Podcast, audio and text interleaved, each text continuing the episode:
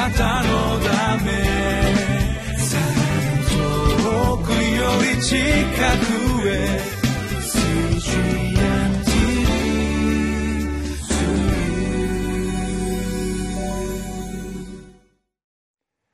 皆さんこんにちは。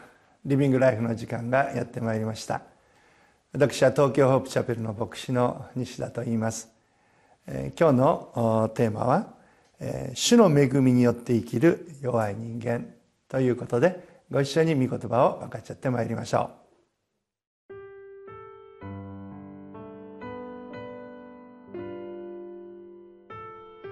詩編65編。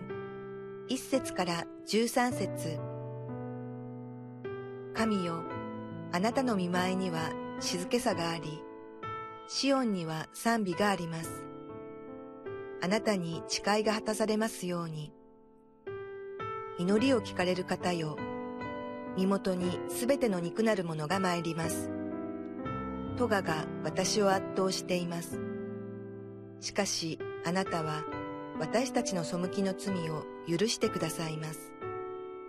幸いなことよ、あなたが選び近寄せられた人、あなたの大庭に住むその人は、私たちはあなたの家、あなたの聖なる宮の良いもので満ち足りるでしょう。私たちの救いの神よ、あなたは恐ろしい事柄をもって、義のうちに私たちに答えられます。あなたは地のすべての果て果て、遠い大海の信頼の的です。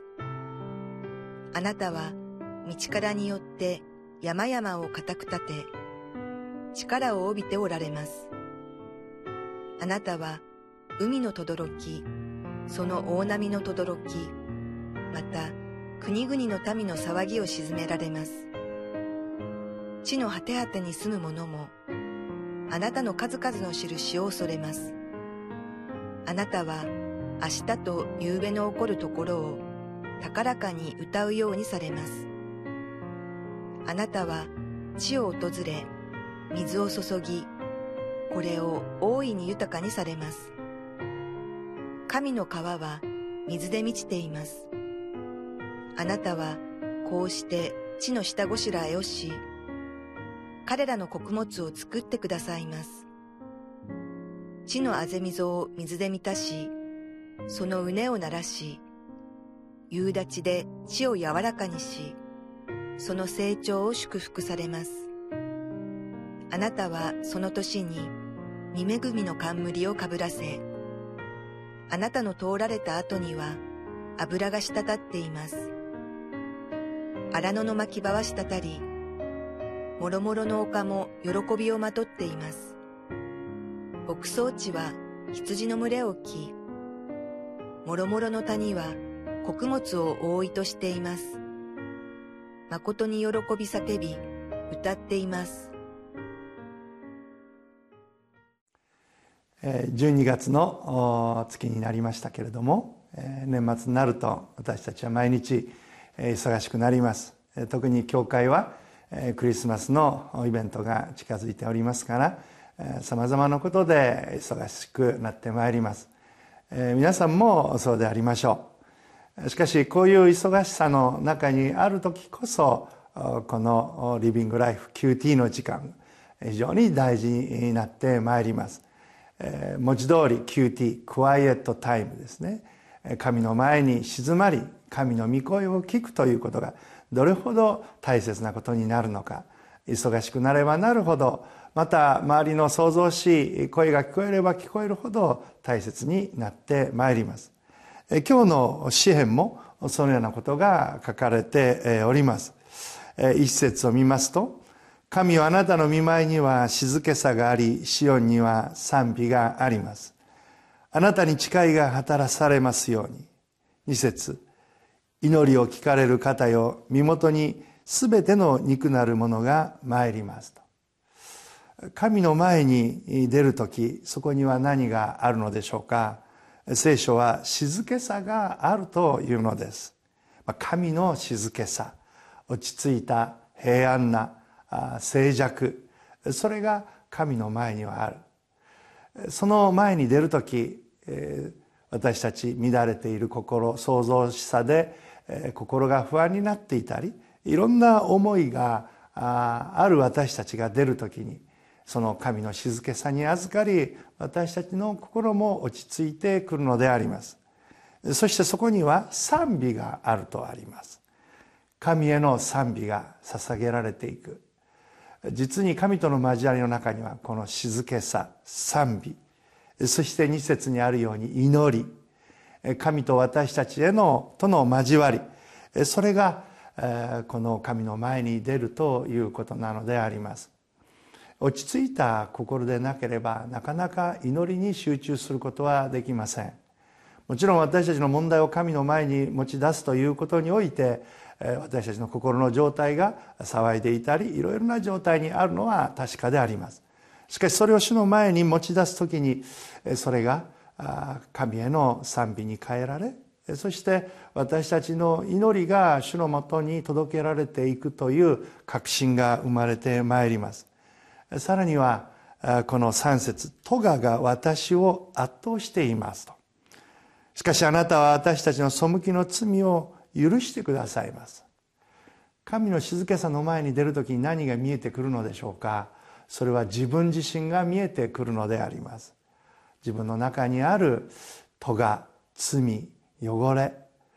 そういうものが見えてまいりますとそれが自分を圧倒しそうになる。ああこんな汚れているものが自分なんだ。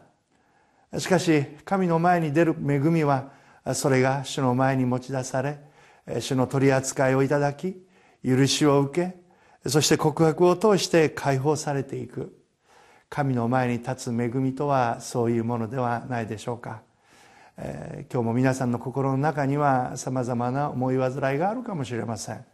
あるいはさまざまな罪や重荷で押しつぶされそうになっているかもしれません。でもどうぞ神の前に静まってそれを主の前に持ち出してみませんか？そしてそれを主の手に委ねてみようではありませんか？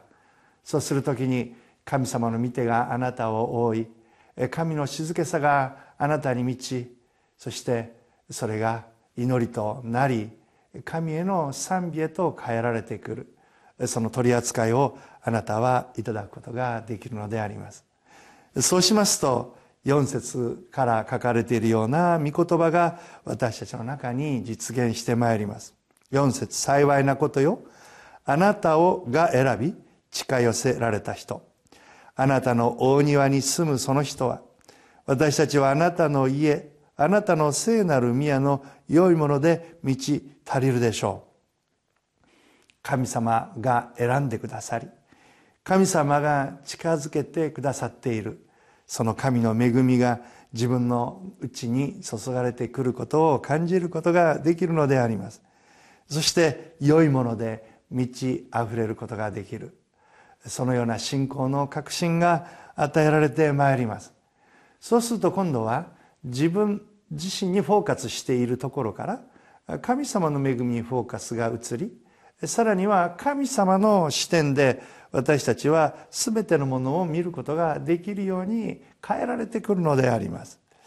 5節から私たちの救いの神をあなたは恐ろしい事柄をもって義のうちに私たちに答えられます。あなたは地のすべての果て果て遠い大海の信頼の的ですと。神の壮大さ偉大さ威厳。地をすべ治めておられる神の力。そこに私たちが目が行く時に私たちが抱えている問題が大きなものから小さいものに変えられていくのであります。そして神は全てをすべ治めておられるがゆえにそこに神の御業勝利が与えられることを信じることができます。さらにはこの9節を見ますとあなたは地を訪れ水を注ぎこれを大いに豊かにされます。神の川は水で満ちています。あなたはこうして地の下ごしらえをし彼らの穀物を作ってくださいます。地のあぜ水を水で満たしその畝を濡らし夕立で地を柔らかにしその成長を祝福されます。11節あなたはその年に見恵みの冠をかぶらせあなたの通られた後には油が滴っていますと。神様は収穫の神であるということがここに記されています。それは単に収穫だけではなくして下ごしらえをし水を注ぎそこに神の油が滴るようになりそして豊かな収穫が備えられてくるというこの一連の神様のこの見業がそこに述べられてまいります。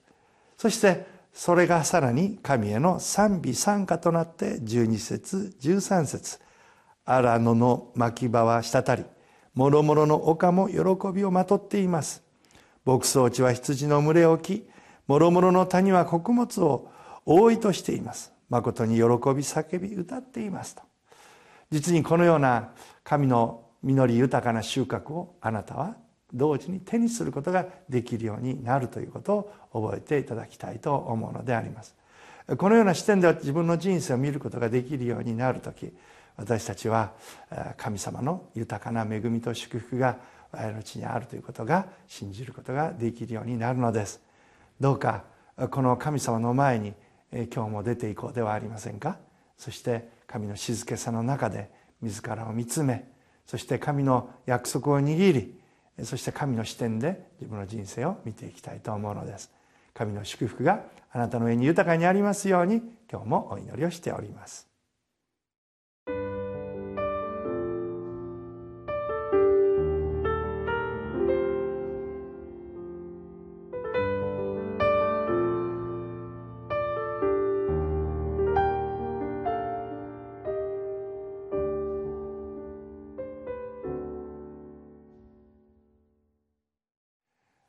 今のあなたの心の状態はどうでしょうか？今心が騒いでいる。あるいは忙しさでえ気がこの動転している。というようなことがあるかもしれません。えこういう時こそ神の前に出て一緒にお祈りをしましょう。そして神の静けさの前にえ神の御声を聞いてまいりましょう。そして約束を握って今日も歩んでいこうではありませんか？一言お祈りをいたします。愛する天の神様今この番組をご覧の皆さんの上に神の平安がありますようにそして騒いだ心が静まり神様の静けさで平安で覆ってくださいますようによろしくお願いをいたします。そして神様の豊かな許しと恵みがあることを私たちが覚えて主の前に約束を握って歩むことができるように。大きな咎や重荷を抱えておられる方がいたらどうかそれを許して取り除きその告白を受け止めてくださるように。そして大いなる祝福で満たしてくださるように。イエスの名前によって祝福を信じてお祈りをいたします。アーメン。あなたのため遠くより近くへ